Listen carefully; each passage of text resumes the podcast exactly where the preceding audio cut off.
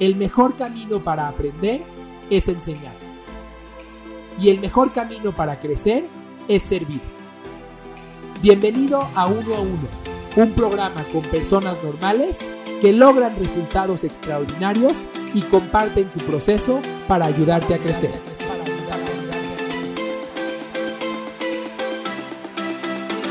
Bienvenido a Uno a Uno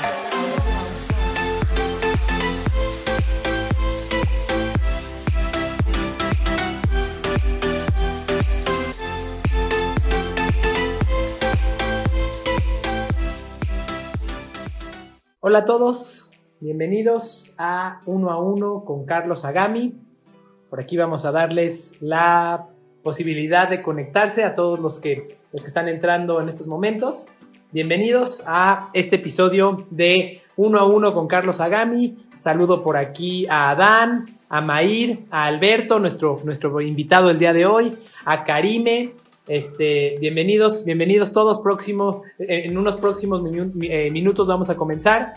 Me da mucho gusto saludarlos. Teníamos un par de semanas que no teníamos eh, uno a uno aquí en Instagram, así que bueno, pues muy, muy contento de, tener la posibilidad de platicar el día de hoy. Recuerden que en este programa lo que buscamos es escuchar las historias de personas ordinarias que logran cosas extraordinarias. Eh, y en este programa eh, se, reciben las preguntas de absolutamente todos. Puedes hacerlo eh, solicitando tu entrada en video en vivo o puedes escribirlas en el chat.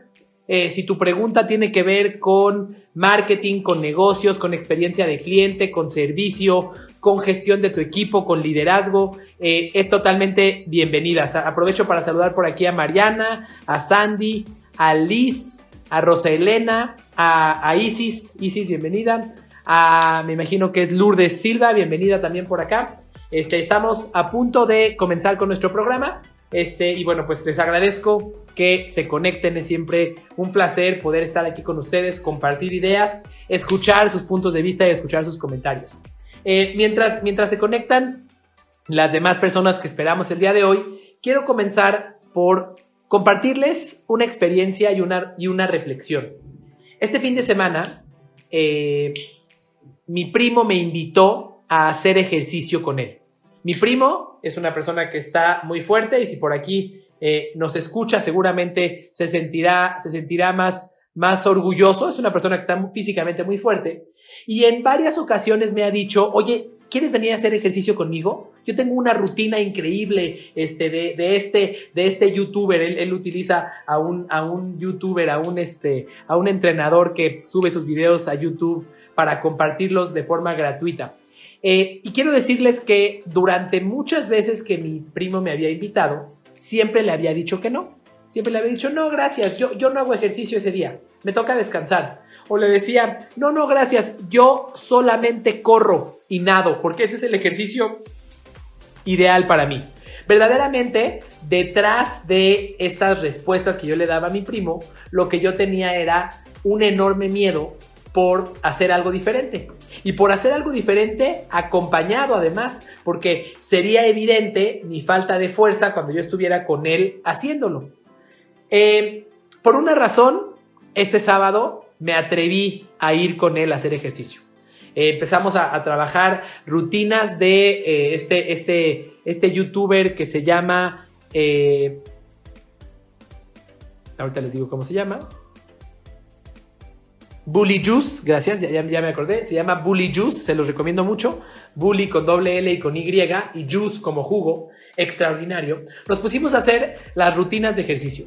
Bueno, quiero decirles que a los cinco minutos de que habíamos empezado yo ya estaba, pero pero chorreando en sudor, verdaderamente agotado. Y por mi, por mi personalidad, aguanté los 45, 50 minutos que hicimos de ejercicio frente a un celular con todas mis fuerzas, así. Cada vez que yo levantaba la pesa gritaba como si alguien me estuviera golpeando, pero al final de cuentas terminé de hacer el ejercicio. Y hoy, pues estoy prácticamente igual de lo que estaba antes de hacer esos ejercicios, pero eh, eh, físicamente, pero mentalmente tuve una gran lección. Y es una gran lección que tiene que ver con aprender a ser principiantes. En nuestras vidas estamos disfrutamos más hacer aquellas cosas en las que tenemos experiencia. Disfrutamos más de comer en el lugar donde estamos acostumbrados a comer. Disfrutamos más eh, eh, hacer el ejercicio que estamos acostumbrados a hacer. Verdaderamente eh, nos es más fácil, nos es más común dedicarnos a aquello que conocemos, estar con alguien con quien ya hemos estado en el pasado, este, leer lo que hemos leído en el pasado, escuchar la música que hemos escuchado en el pasado, porque es a donde nos sentimos más seguros.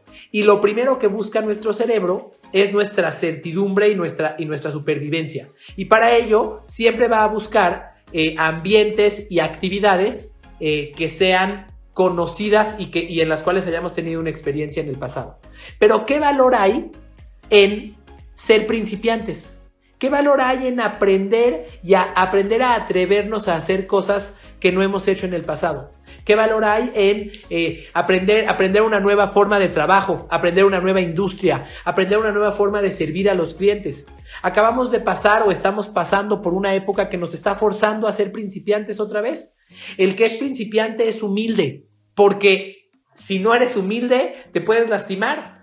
Mientras yo hacía ejercicio el sábado con mi primo, hubo un ejercicio en el que le tuve que decir, perdón, pero la pesa que me diste ya no la aguanto. Y tuve que reconocer humildemente que necesitaba una pesa más ligera.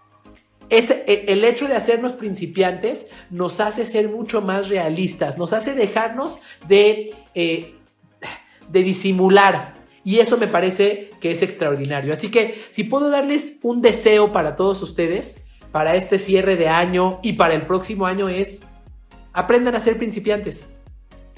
Cuando somos principiantes, crecemos mucho más. Cuando somos principiantes, no permitimos que nuestro ego se meta en el camino de nuestro desarrollo. Cuando somos principiantes, nos atrevemos. Cuando somos principiantes, aprendemos mucho más. Piensa, ¿en qué sentido tendrías que ser principiante tú el día de hoy? ¿Qué cosa, ¿Qué cosa sabes que tienes que trabajar, pero no, te has atrevido a tomarlo porque no has querido ser principiante? Porque claramente a todos nos gusta naturalmente ser expertos por encima de volver a ser principiantes. Pero cada vez que eres principiante, creces mucho más que cuando haces algo que ya conocías. Así que espero que, este mensaje les aporte valor y que les haga sentido. Y bueno, el día de hoy tenemos a un invitado eh, ya agendado, pero mientras, mientras por aquí Alberto nos hace una solicitud, vamos a ver, Alberto eh, Muñoz, esperamos por favor que nos hagas tu solicitud para que te agreguemos al video en vivo. Vamos a ver, Alberto Muñoz, por aquí te escuchamos. Alberto Muñoz, este, por aquí Mont, eh, me imagino que es Montserrat. Montserrat, si quieres eh, arrancar, puedes volver a hacer la solicitud de video y te, te estaremos escuchando. Y mientras, listo, por aquí tenemos ya a Alberto Muñoz. Perfecto, vamos a ver. Alberto. Va de nuevo. Alberto, ¿cómo estás? ¿Qué tal, Carlos? Muy bien, ¿y tú? Bien, mucho gusto en conocerte. Por ahí, por ahí vi una publicación tuya que hiciste, eh, una historia hoy por la mañana, haciendo referencia a un mensaje. Te lo agradezco muchísimo. Este, es un placer conocerte, Alberto. Y déjame, antes, antes de, darte la palabra, déjame presentarte. Eh, Alberto eh, es de Orizaba, Veracruz.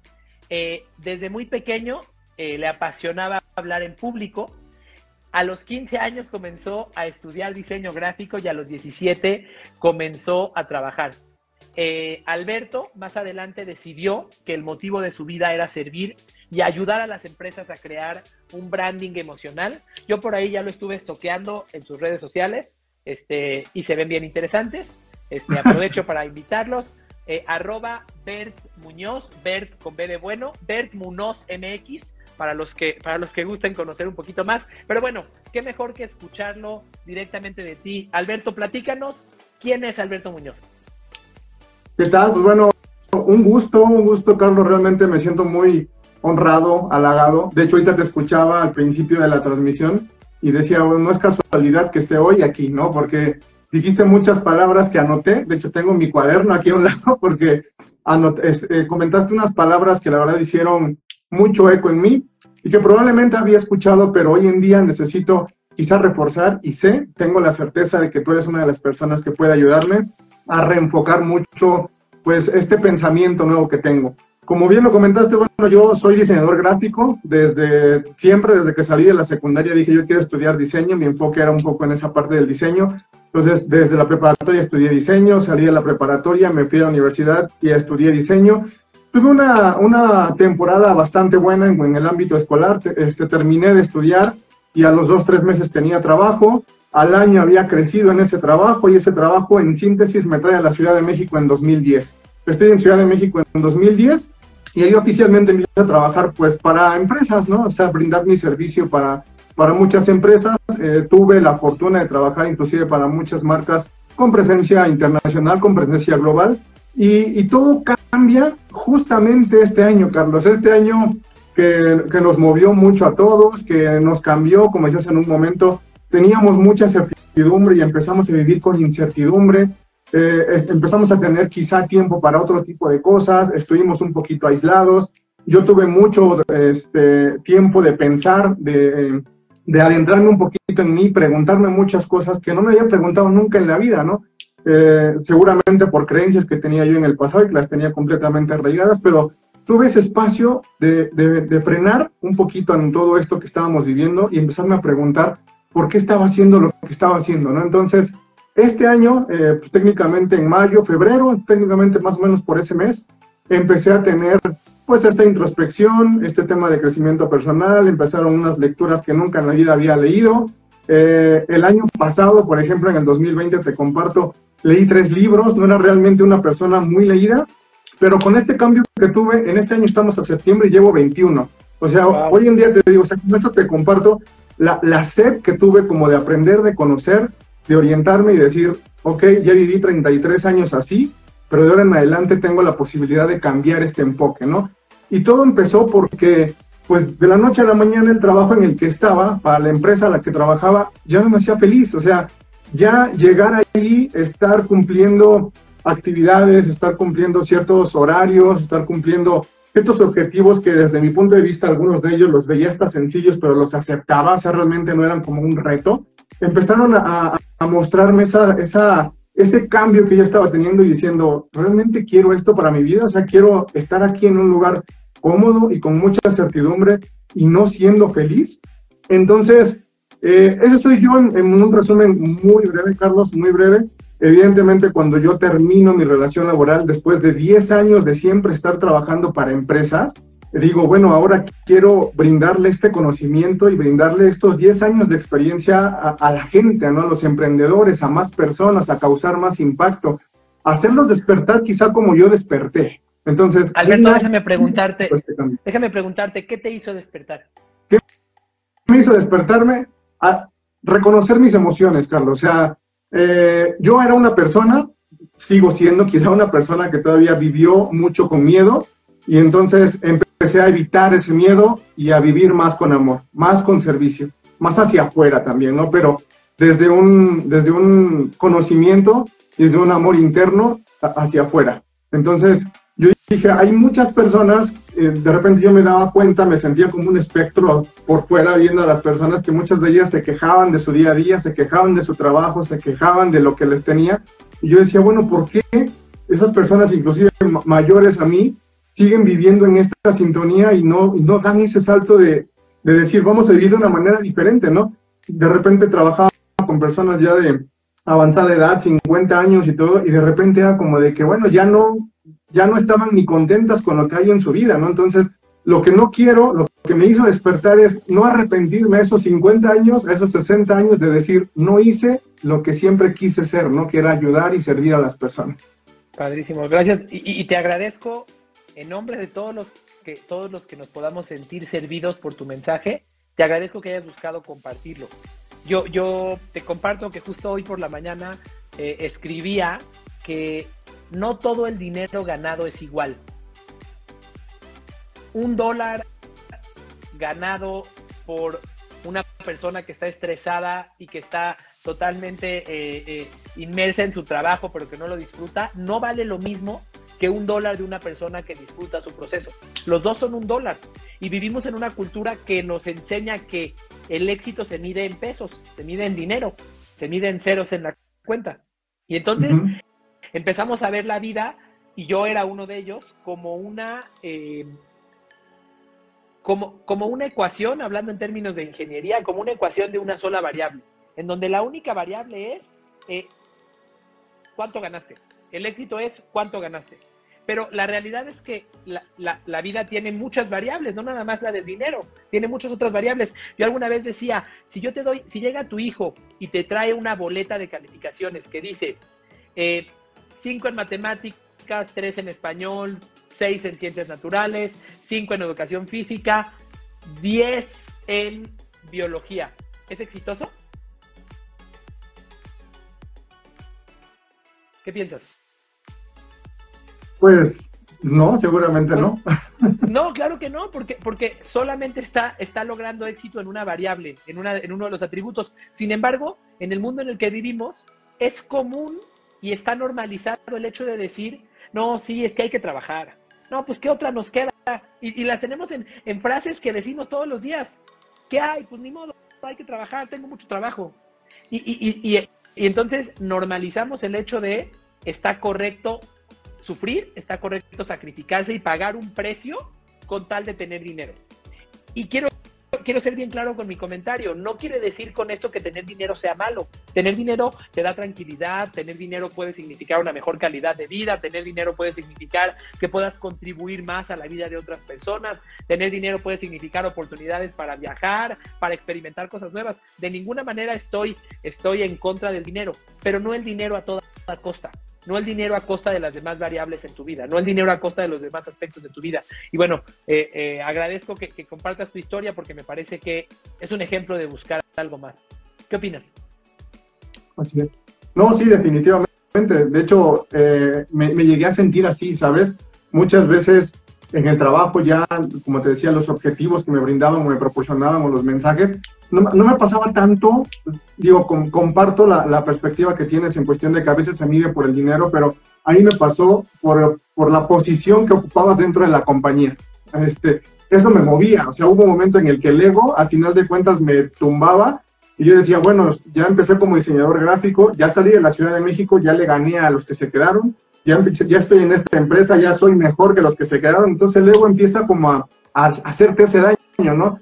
De repente ya no diseñaba, ya tenía un equipo de diseñadores a cargo, después me hice cargo de un área de mercadotecnia, entonces era como el de, ya estoy probablemente en el nivel en el que la sociedad pues quiere o, o, le gustaría llegar o le gustaría ver a las demás personas, ¿no? Y de hecho, sí, muchas personas impactaron cuando justo en mayo de este año fue así como de, no quiero este trabajo, ¿no? Porque muchas personas perdieron su oportunidad laboral y yo me paré y dije, yo no la pierdo, yo la estoy dejando, ya no quiero esto, ¿no? Y al final es eso, ¿no? A veces creo que nos cegamos mucho por ese ego, mucho el, el cubrir ese estatus, pero al final, reitero, como decía al principio, me pregunto a mí mismo, ¿realmente eso yo quería? Y mi respuesta fue no. O sea, no quería ese nivel, no quería ese estatus, yo quería servir, quería trascender, quería dejar huella en las personas, quería ayudar a más personas y sabía que en la posición en la que estaba no lo estaba logrando. Padrísimo, padrísimo. Gracias por compartirlo. Ahora, eh, cuéntanos, ¿cuáles son los retos que tienes? ¿Qué temas te gustaría que conversemos el día de hoy? Este es justo lo bonito de todo. Este, llevo 10 años haciendo esto, trabajando para empresas, llegando a las 9 de la mañana, saliendo a las 6 de la tarde, viendo un pizarrón los lunes, tenemos que hacer esto, cumplir esto, la prioridad es esta, marcamos esto y el objetivo es aquel. Entonces, después de mayo empezó este, e, este mes y dije, bueno, quedé con un muy mal sabor de boca en mi antigua empresa porque pues ya el enfoque que me estaban brindando es mentir para ganar dinero. O sea, ya me pedían hacer como esa clase de, de comunicación en la que ya no me sentía cómodo y por eso me salí pero al final cuando yo, empiezo a, querer hacer este servicio a los demás, brindar esta comunicación gráfica, este tema de publicidad para muchos emprendedores que inclusive me habían buscado porque se, detonó este tema de, de, los servicios y demás. Lo primero y el, y el tema que sigo teniendo hoy en día problema es falta de organización, Carlos. O sea, llego y al final, como siempre, muchas veces tenía un líder de hacemos esto, esto, esto, esto, esto, esto, esto y aquello y priorizamos esto. A veces llega a mi vida ese tope y digo, bueno, ahora la persona que dirige este pizarrón ya no está, ¿no? O sea, al final yo tenía un equipo a cargo, pero siempre tenía una persona arriba de mí que me decía cómo bajar la comunicación, y entonces yo seguía con ellos y todo era chévere, tranquilo, mm, cómodo hasta cierto punto, Pero hoy en día que ya no tengo esa parte, de repente mi falta de organización me mata, ¿no? Y digo, ya no sé qué organizarme, cómo organizarme, qué hacer, qué no hacer, qué dejar para mañana, qué priorizar el día de hoy. Uno de los retos que quiero hacer y lograr es este, es, querer brindar mis servicios a más personas, querer apoyarlos con una comunicación gráfica efectiva. Eh, muchas personas me siguen buscando por esto, es algo que a mí me gusta hacer, que, amo, que, que, me apasiona, que puedo pasar mucho tiempo con esto, pero de repente no sé por dónde empezar. Entonces, eh, es ahí donde me estoy en, ciertos puntos como atorado porque no sé priorizar. Si entonces tengo que hacer mi marca personal primero, si entonces tengo que empezar a apoyar a las personas, si tengo que empezar a cobrar lo que cobraría estando en una agencia o como una marca personal. Vaya, hay, hay muchos caminos que, quizá veo, pero no sé cuál tomar primero.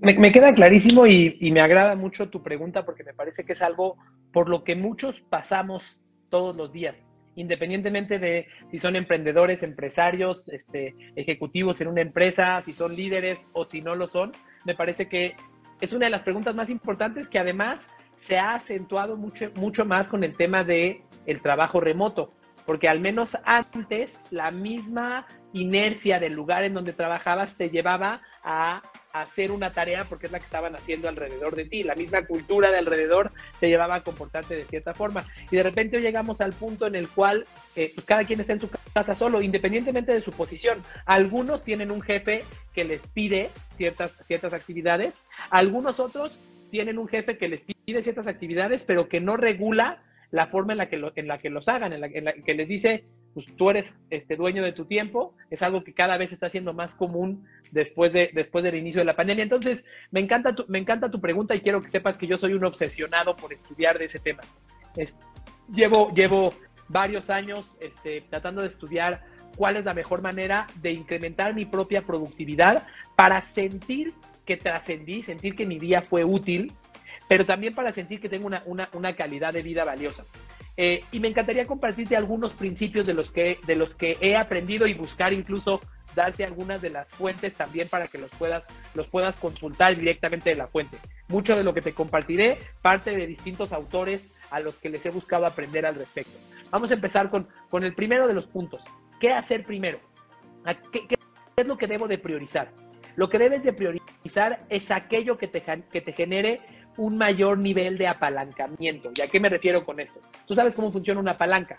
Una palanca, Así es. Eh, tú, con una palanca tú puedes mover, tú puedes mover algo muy pesado, pero por la longitud de la palanca, una fuerza chiquita se va, se va expandiendo. Cuando tienes unas pinzas, puedes, un, con unas pinzas puedes romper un, un, metal. ¿Por qué? Porque tienen una palanca, porque tienen el, el brazo donde las agarras es largo y a medida que es más largo, la fuerza es mayor. ¿Me explico?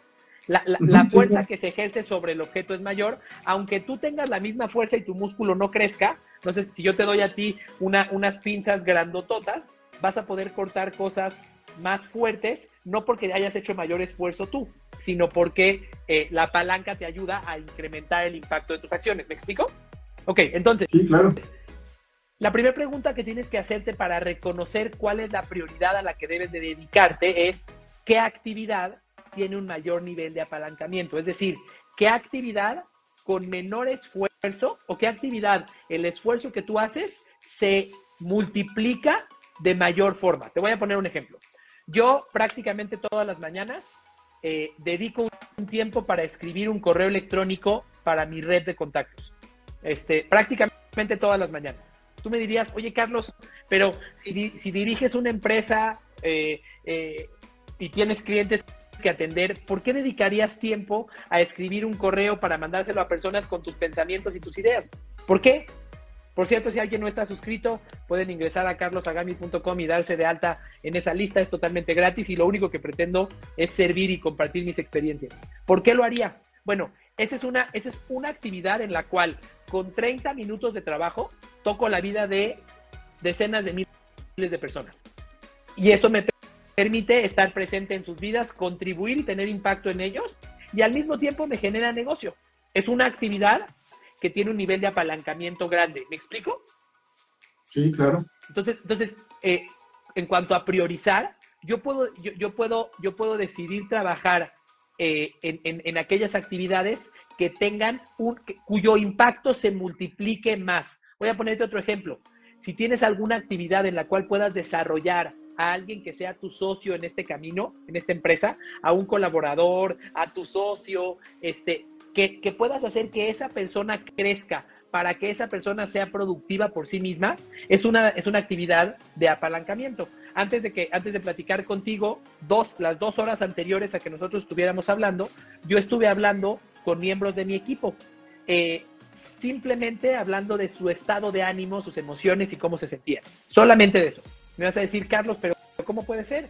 ¿Por qué dedicarías tu tiempo a eso? Porque en términos de apalancamiento, el hecho de que yo mejore el estado de ánimo de mi equipo puede tener un efecto importantísimo en mi meta. Entonces, primer variable, esto que te estoy compartiendo, eh, parte de eh, un autor llamado Evan Pagan, este, que habla acerca de este principio de para elegir qué vas a hacer, elige aquellas actividades eh, que te generen un mayor impacto por la misma acción realizada. Entonces, en 30 minutos yo toco la vida de hoy 40 mil personas y de esas 40 mil personas que toqué, en, en algunos trasciendo, algunos me contactan, con algunos hago negocio. ¿Me explico? Sí, gracias. Eh, en este sentido, ¿qué tipo de actividades creo yo que pueden ser actividades de alto nivel de apalancamiento para ti? Sin duda alguna, construir tu marca. Sin duda alguna es una actividad de alto apalancamiento. Este, eh, sin duda alguna, eh, crear, crear información de valor que puedas distribuir a un, a un volumen importante de personas es una actividad importante de apalancamiento. Crear, crear tu, tu propuesta de valor que sea verdaderamente diferenciada, crear cómo se van a llamar tus servicios, eh, en qué van a consistir a diferencia de los cientos de miles de eh, diseñadores gráficos y agencias de diseño que existen. Esas son actividades con las cuales generas un impacto mucho mayor del esfuerzo que te, requieren en términos de tiempo y en, y, en y en términos de esfuerzo físico. ¿Me explico? Claro. Ese es el primer principio, para mí, para mí de los más importantes. Te voy a compartir un par más, o quizás más, pero eh, quiero empezar por otro. Hay un autor llamado Nir Eyal. Nir Eyal es un, es un científico israelí que eh, investigó, entre otras cosas, cuáles son las estrategias que utilizan las empresas para engancharte. De hecho, escribió un libro que se llama Hook, enganchado. No sé si es la traducción del libro, pero, pero, pero en, en inglés se llama Hook. Y parte de lo que él estudia es ¿Cómo le hace Facebook para tenerte aferrado a su pantalla y que pases horas, horas y horas y no te des cuenta? ¿Qué hace el iPhone o el Galaxy para que te mantengas en el teléfono este, sin darte cuenta? Y hay muchas, muchas estrategias como gamificarlo, como las, las famosas notificaciones, entre muchas otras. Bien, pero después de eso, él escribe, eh, eh, ahí en este libro él da, él da la, ¿cómo decirlo? El, la fórmula para enganchar a tu audiencia. Pero después en otro libro que se llama eh, Distracted, eh, lo que e, él, habla acerca de el antídoto en contra de esta fórmula. ¿Cómo hacerle para mantenerte verdaderamente concentrado? En un mundo en el que tienes tantos estímulos continuos que están buscando tu atención, el teléfono, alguien, alguien desayunó chilaquiles y lo puso en Facebook y ahora te salió una notificación, este, alguien tomó una foto de su gatito y entonces te salió otra notificación y tu atención está totalmente dividida. Entonces, ¿cuál es la estrategia que plantea él con base en estudios científicos de cómo puedes mejorar eh, tu productividad? Tienes que buscar, primero que nada, eh, establecer metas no de resultados obtenidos, sino de tiempo dedicado en tu día. Voy a poner un ejemplo. A veces nosotros iniciamos el día y hacemos una lista, hacemos una, lista de, de, to-dos, las acciones que quiero tomar el día de hoy. Esa lista de to-dos se convierte para la persona en una fuente de presión. Ahora siento que si no logré esto, no cumplí. Siento que si no logré todo esto, no fui productivo. ¿Te hace sentido? ¿Te ha pasado? Claro, me ha pasado siempre. Ese, ese, estrés, ese estrés que te genera esta lista de tareas a realizar, no es productivo sino todo lo contrario. Te genera un sentimiento de miedo a que si no realizas lo que está ahí, entonces terminarás el día insatisfecho. Y el hecho de que tu, cerebro esté pensando en ese miedo por no cumplir con esta lista de tareas es contraproducente para tu productividad. Y ahora vas a tener menos capacidad de concentración durante el día. Entonces, aquello que tú pensabas que te estaba ayudando, la realidad es que es contraproducente. Eh, varios autores, entre ellos Tony Robbins, por ejemplo, viven eh, y plantean que, que, vivir en contra de las listas de pendientes, de, trabajar en contra de la, de la lista de tareas a realizar, porque generan un estrés innecesario, te concentran en tareas y no en objetivos. Pero déjame me regreso a el principio de Nireyal. ¿Qué te plantea Nireyal? Divide tu día en eh, bloques de tiempo y más bien comprométete a, realizar una tarea dentro de cada uno de estos bloques de tiempo. Entonces, más allá, más allá de decir, hoy tengo que desarrollar la personalidad de mi marca este, como Alberto Muñoz, di, hoy voy a dedicar una hora para trabajar en la marca Alberto Muñoz y hasta donde llegue, hasta donde llegue. ¿De acuerdo? Eso le quita a tu cerebro la presión porque tengas que, terminar la tarea. Bien, eh, y, te permite verdaderamente concentrarte en hacerlo de la mejor manera. ¿Me explico? Entonces, eh, la segunda táctica es divide tu día en bloques de tiempo limitados. No digas, pues me voy a dedicar a, desarrollar mi marca y a ver hasta qué hora llego. No, di, de 9 de la mañana a 11 voy a trabajar en esto. Eh, y, y trabaja totalmente concentrado en esa actividad de 9 a 11. ¿Qué actividad? Nos regresamos al punto número uno trabajar en aquellas actividades que tengan un mayor nivel de apalancamiento, que tengan un mayor impacto por el esfuerzo eh, realizado. ¿Hasta aquí te hace sentido? Súper sentido. De hecho, eh, aprendo mucho porque justamente hago lo que no tengo que hacer. Regularmente siempre hago mi lista y no es por cuestión de tiempo, sino el, el famoso tengo que terminar todo esto, ¿no? Y muchas veces eh, pues termina la noche, termina el día y hay una o dos que no se cumplieron y me voy con ese mal sabor de boca de decir, este día estuvo mal porque no terminé esto que tenía que hacer. O a lo mejor terminé cuatro, pero las seis eran importantes, entonces en dos fallé y a veces me, me castigo un poco por esas dos. Sin duda. Y el miedo a castigarte te está limitando durante el día. El miedo a que, a que en la noche cuando salgas te castigues durante el día te está, te está, te está drenando energía porque estás pensando en él, aunque no lo quieras. Eh, déjame darte un tercer principio. Este parte de, de, Tony Robbins, de Anthony Robbins, uno de los, de los pioneros del coaching en el mundo. Él dice que tú establezcas, a ver, no está nada mal que vacíes tu mente. De hecho, así es como debes de iniciar tu día. Yo inicio mis días realizando, y aquí lo tengo, aquí lo verás, ¿qué dice aquí? 20 ideas. Yo inicio mis, mis días eh, vomitando 20 ideas que tenga en mi cabeza. A veces no llego a 20, hoy llegué a 6, el día anterior quizás llegué a 5, este, a 6 también, pero yo procuro primero vomitar lo que está en mi mente. Regla número, eh, ya no sé ni qué regla vamos, bueno, no es ninguna regla, pero una mente vacía es una mente que está lista. Una mente que tiene muchas cosas no se puede concentrar. ¿De acuerdo? Entonces, es bien valioso que para iniciar, haz esa lista de las cosas que tienes en tu mente que se te ocurrieron que podías hacer, que son buenas ideas, que son pendientes de ayer. Vacíalos, vomítalos, no los dejes en tu cabeza.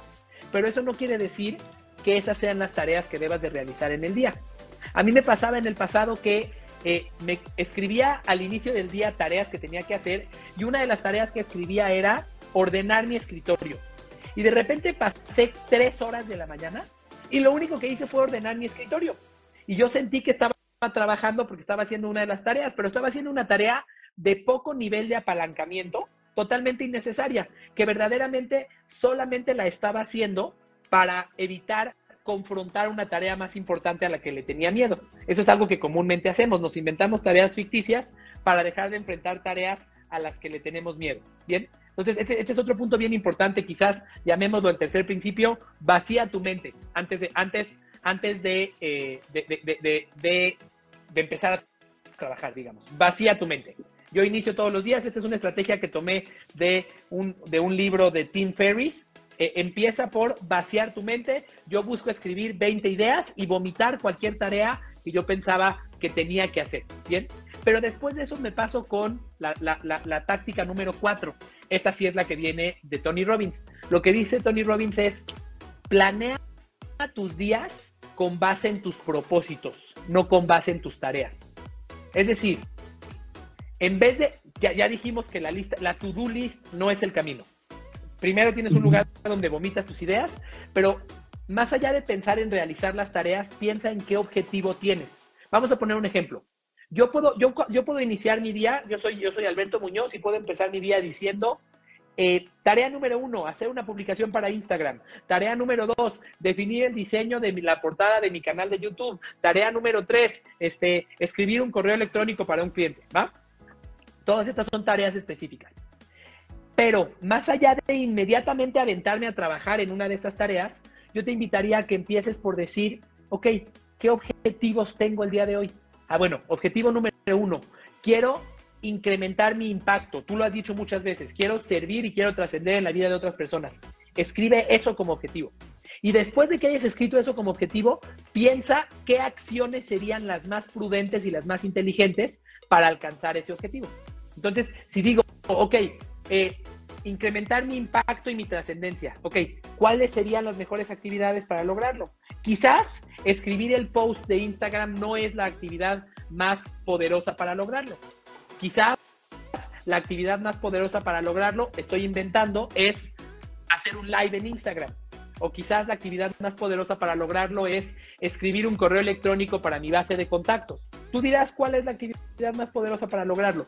Pero fíjate cómo, en vez de enamorarme de la lista de tareas que hice al inicio del día, comienzo a pensar en cuál es mi objetivo y entonces repienso cuál es la mejor forma de alcanzar el objetivo. Tony Robbins plantea esto como un modelo que él llama eh, RPM, que, se refiere a eh, que trabajes por medio de tu propósito y no por medio de las acciones que tienes que tomar. A veces estamos tan obsesionados con los cómo que perdemos de vista el para qué. Y lo que importa es el para qué. Entonces, recuerda cuál es tu para qué. ¿Me explico? Sí, sí, sí, 100% todos los días. Vas a decir, oye Carlos, pero dediqué el inicio de mi día y ya perdí media hora y todavía no empiezo a trabajar. No importa, porque estás trabajando en las cosas de mayor nivel de, apalancamiento que te van a dar más impacto. ¿Quieres que te cuente cómo inicio mis días yo? Yo me, pongo, me, despierto, eh, hago una oración todas las mañanas, salto en un, en un trampolín durante 10 minutos para, para eh, incentivar el flujo sanguíneo en mi cuerpo. Después de eso hago ejercicio durante 30 a 40 minutos. Después de eso me baño con agua helada todos los días. Después de eso me siento a leer. Mira, aquí está frente a mí, tengo mi, mi, atril, que es una de las mejores compras que he hecho en mi vida, y me siento a leer durante por lo menos 10 minutos. Y más allá de pensar en cuántas hojas, cuántas hojas leí, cuántos capítulos logré, pongo mi reloj y tomo 10 minutos. Y digo, me voy a dar al menos 10 minutos de lectura. Este, y hay ocasiones en las que esos 10 minutos se eh, extienden a 20, a 30 o a 40, pero generalmente leo 10 minutos. Después dedico 2, 3, 4 minutos a escribir en un diario. Después dedico 2, 3, 4 minutos a hacer lo que te platiqué de las 20 ideas. Después dedico eh, media hora a crear contenido. ¿Por qué están estas actividades al inicio del día? Quizás yo ya tengo dos horas despierto y todavía no empiezo a trabajar. Sin embargo, las cosas que hice durante las dos primeras horas del día cambian por completo mis resultados, porque son actividades de alto nivel de impacto. Son actividades, algunas de ellas que trabajan en mí, trabajan en mi bienestar. Y si yo tengo, si yo me siento totalmente fuerte, emocional, espiritual y físicamente, soy capaz de lo que sea. Eso es lo primero. Segundo, trabajan en mi impacto y mi trascendencia en otras personas. El hecho de que yo me dé un momento para vomitar mi cabeza y escribir ideas de publicaciones o ideas de correos electrónicos y después me dé un tiempo para publicarlo a mi audiencia, son cosas que me generan impacto. Mientras hago ejercicio, excepto cuando estoy nadando, estoy escuchando un audiolibro. Entonces, durante la mañana me estoy, me estoy, por lo menos durante 30 minutos, me estoy cultivando, pero después dediqué 10 minutos a leer. ¿Qué te quiero decir con esto? Esas actividades que hice durante las dos primeras horas de mi día son actividades que trascienden en mi vida, que me permiten dirigirme hacia mis objetivos. ¿Me explico? Sí, sí, sí. Y creo que me has dado una fórmula muy buena y me has hecho recordar también inclusive un libro muy bueno que me marcó mucho, el de El efecto compuesto de Darren Hardy, que habla mucho justamente de hacer pequeñas acciones todos los días, ¿no? Pero micros, micros. Creo que mi error, y me has, me has ayudado mucho, Carlos, a caer en ese 20, es que de repente tengo la creencia de que a todo tengo que dedicarle una hora una hora para leer, una hora para escuchar esto, una hora para analizar mi día, una hora para orar, una hora para hacer ejercicio y entonces al final del día hice seis cosas durante el día, porque tengo seis, siete horas libres, ¿no? Así libres completamente. Y creo que ahorita lo que me comentas y me compartes y te agradezco mucho, pues es eso, ¿no? Al final no, no tengo que ser tan eh, exigente conmigo mismo, quizá en de que eh, eh, si, si hago la tarea durante una hora, va a ser una tarea de calidad. Me llevo mucho ese tema de que sea actividades que me generen ese, ese apalancamiento y que me ayuden justamente a tener ese, ese propósito de tener mayor impacto hacia, hacia, hacia afuera, ¿no? Mira, déjame, déjame gracias, gracias por, por compartirlo. Déjame eh, eh, compartirte un, un, un, quizás un quinto punto, pero no sé si es un quinto punto, pero sí es un quinto autor. Hay un autor que se llama James Clear, escribió un libro que se llama Atomic Habits. Y uno de los principios que él plantea es que primero busques la rutina de los hábitos, primero generes esa rutina en la cual un hábito te lleve al siguiente y después comiences a extenderlos en duración. Entonces, el hecho de que tú comiences el día y digas, perfecto, después de bañarme voy a leer durante cinco minutos, cinco minutos, va generando ese hábito en ti para que ya no sea algo que te pese. Y después de que ya tienes ese hábito desarrollado, entonces es posible que puedas extender los tiempos si es que eh, las circunstancias del día te lo permiten. Una, una, una táctica muy poderosa que establece James Clear, eh, y te darás cuenta que este es un tema del que, del que me preguntaste, es un tema del que estoy totalmente obsesionado porque estudio tanto como puedo al respecto. Este, él plantea varias tácticas para llevarnos a verdaderamente implementar estas prácticas que pueden, que pueden mejorar nuestras vidas. Uno, eh, estrategia número uno planteada, no sé si sea la uno que plantea él, pero uno que recuerdo de James Clear, eh, crea, crea un, eh, una intención de implementación. ¿A, qué se refiere esto? No digas voy a hacer ejercicio, di voy a hacer ejercicio eh, a las 7 de la mañana en la, en la calle que está afuera de mi casa. El hecho de que tú establezcas qué actividad, cuándo y dónde, le genera a tu cerebro un, sentimiento de mucho mayor convicción de que lo vas a llevar a cabo. ¿Me explico? Hay estudios que demuestran que aquellas personas eh, que quieren bajar de peso o hacer ejercicio con un plan de implementación como te acabo de contar, versus aquellas que solamente dijeron voy a hacer ejercicio, eh, ejecutan su plan 40% más que las que no. Las que no tienen este, este, este plan de implementación y nada más establecen la meta como un deseo, lo ejecutaron en este estudio que recuerdo al cincuenta y tantos por ciento, mientras que aquellas que hicieron un plan de implementación lo ejecutaron por encima del 90 por ciento. Así de poderoso es. Esa es una de las tácticas que plantea James Clear. La segunda táctica de las que recuerdo que me gustan de James Clear, eh, empieza a utilizar hábitos conectados entre sí. Vamos a imaginar que tú quieres leer todas las noches. Entonces lo que debes de hacer es poner junto a tu cepillo de dientes tu libro para que sea la siguiente actividad, eh, digamos, la actividad que continúa de forma natural. ¿Me explico? A veces los periodos de transición entre un hábito y el siguiente son los periodos en los que te pierdes. Cuando terminaste de lavar los dientes y quieres leer, ah, espera, me voy por el libro, pero en el camino del libro mi celular vibró y entonces vi una notificación de Instagram, ya pelaste. Entonces, esta es, otra de las tácticas que plantea que plantea este, este autor. Este, ¿Qué te parece? No, muy buenas, muy buenas. Reitero, me hiciste reflexionar muchísimo. Te agradezco mucho la, la, orientación, pero hay algo más que quiero preguntarte y no te quiero dejar ir sin esta, porque sé que esta también me vas a ayudar muchísimo. Este, traigo una creencia, Carlos, desde la infancia. Esto es por una, un disparador vivencial. Eh, mis papás hace muchos años daban servicio en un comedor para pobres, no hacían, eh, se presentaban en algún lugar y brindaban como ese servicio y esa ayuda para hacer un comedor y les brindaban a la gente que no tenía estos recursos para, para, comer, ¿no? Entonces ahí nace un poco esta experiencia o esta, esta parte de que en mi cerebro, en mi mente, se incrusta la palabra ayudar es igual a gratis. Y hasta el día de hoy, Carlos, sigo teniendo ese problema porque en mi mente yo asocio ayudar con gratis, ayudar con gratis, ayudar con gratis. Entonces, pues muy probablemente estoy brindándole mucha esa energía porque de repente muchas personas llegan y me dicen, ¿sabes qué? Me encanta tu trabajo, me gusta esto, me gusta el otro, pero cuando ven una cuestión ya económica, que aquí estamos hablando más una, una parte mental, este, de repente se frenan. Entonces, yo siento que hasta muy probablemente lo que yo traigo aquí, estoy como traslapándolo y, al final hay como una barrera. ¿Cuál sería tu recomendación como para tratar o trabajar también de, quitarme esta, este chip, esta creencia que nació ahí y, empezar a liberarla un poquito y, evitar que el tema ayuda eh, lo asocie con este tema de gratuito y gratuito y gratuito?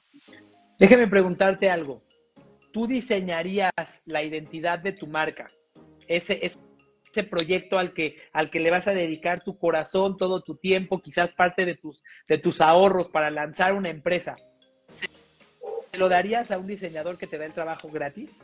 No, definitivamente no. ¿Por qué no? Pues porque para mí es sinónimo de que no es algo que va a ser de calidad realmente, ¿no?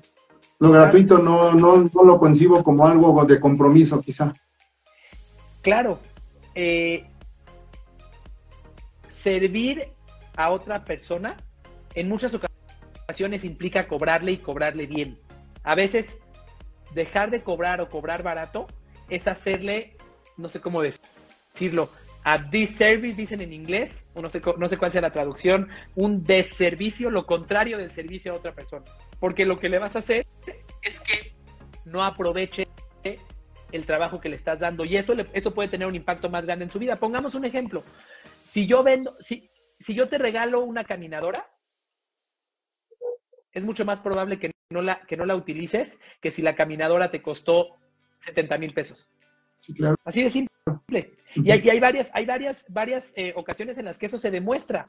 Este, cuando a una persona le regalas eh, algún valor, algún bien, algún servicio, le da menor valor, pero además tiene menor compromiso para hacer uso de él para su propio beneficio.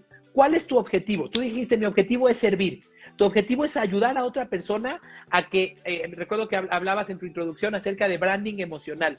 Tu objetivo es ayudar a otra persona a que impulse su propia marca a través de las emociones para que crezca su negocio, para que mejore su calidad de vida, para que toque la vida de otras personas.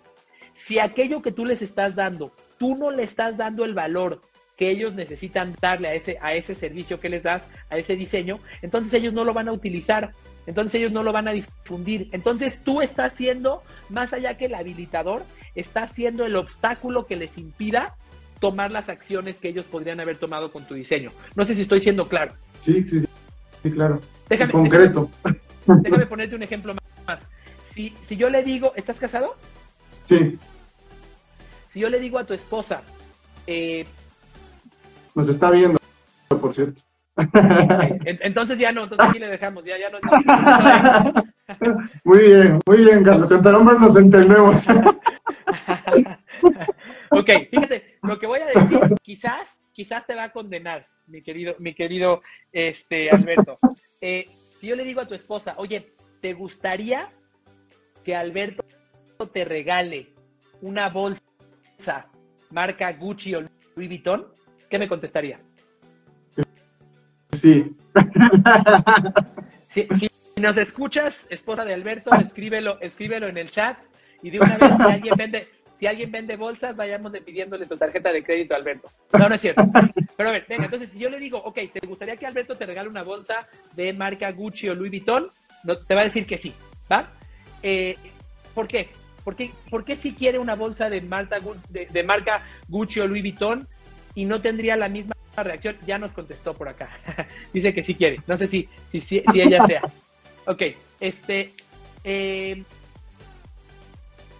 ¿Por qué, ella sí quiere esa bolsa y tiene una emoción al respecto de esa bolsa distinta a que yo le dijera, ¿te gustaría que eh, Alberto te regale una bolsa del mercado, de esas tejidas con muchos colores que usa, que usa mi abuelita? Quizás su emoción no es la misma. ¿Por qué? ¿Cuál es la diferencia entre pues, ellos? yo creo que el mismo impacto de recibir algo, ¿no? A lo mejor algo que no ves tan seguido, tan común, este, algo bien trabajado, algo que tenga una distinción o que no ves muy constante, pues te hace tener como una emoción súper especial, ¿no? Y, si vamos a una bolsa del mercado, probablemente la veas a cada rato, se la veas a cualquier persona y al final no sea especial, ¿no? Imagínate que las bolsas de Gucci o Louis Vuitton hoy bajaran de precio y costaran 299 pesos. ¿Qué tan especial es serían? Pues no serían especiales, serían muy alcanzables para todos. Casi igual de, de alcanzables que la bolsa del mercado. En ese momento el deseo, el deseo de tu esposa por la bolsa va a ser menor, porque ella necesitaba que la bolsa fuera cara, porque el hecho de que la bolsa fuera cara le hacía sentir especial, tú mismo lo dijiste. Eso mismo es lo que, es, lo que tus clientes están buscando. Entonces, eh, el hecho de que tú les vendas barato es perjudicial para ellos. Ya sé que parece que te estoy racionalizando el sentido de que vendas caro, pero no es así. Eh, estás, estás, es, es, es, perjudicial para ellos porque entonces ellos van a decir, pues mira, no hemos lanzado la marca, pero total, nos salió gratis el diseño o nos lo vendieron bien barato, no te preocupes. Pero ¿qué pasa si le, si, le dices, oye, ¿qué crees? este diseño de marca te costó 500 mil pesos. No, güey, hay que lanzarla. Ya, pues ya pagamos 500 mil pesos. El hecho de que tú les ayudes a sentir un compromiso es un impulso que los va a hacer a ellos tomar acciones. ¿Me explico? Y es importante que lo paguen y que lo paguen con el valor, con el valor que tiene. Por ellos, los está sirviendo a ellos. No se diga, no estoy hablándote del margen de utilidad para ti. Si tú quieres, véndeselo a 500 mil pesos y dona 450 mil pesos a caridad, si es que eso te hace sentirte más tranquilo.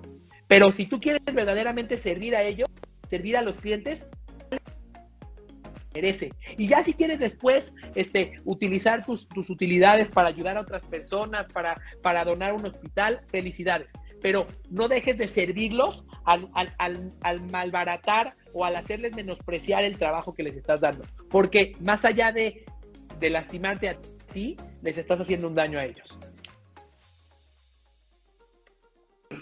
Buenísimo. Buenísimo. Alberto, de verdad, me encantó.